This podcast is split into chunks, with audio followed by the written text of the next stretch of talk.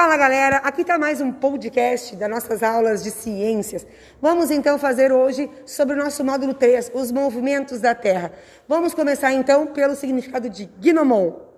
Qualquer objeto que permita, por meio da sua variação de sua sombra, determinadas as horas ao longo do dia. O sol nasce no leste e se põe no oeste. O movimento do Sol é aparente, pois quem gira é a Terra.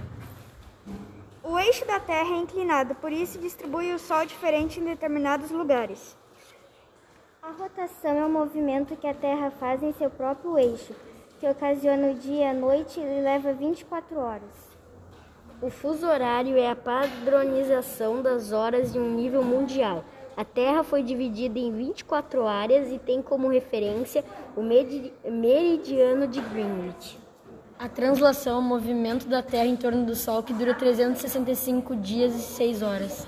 Boa! E isso leva então ao nosso ano bissexto. A cada quatro anos, então, essas seis horas são somadas, o que transforma em um dia, que é o dia 29 de fevereiro. Certo? Então, pessoal, o nosso resumo do módulo 3 ficou em 1 minuto e 16, tá? E assim, gente, agradeço a atenção de vocês e até a próxima. Beijo!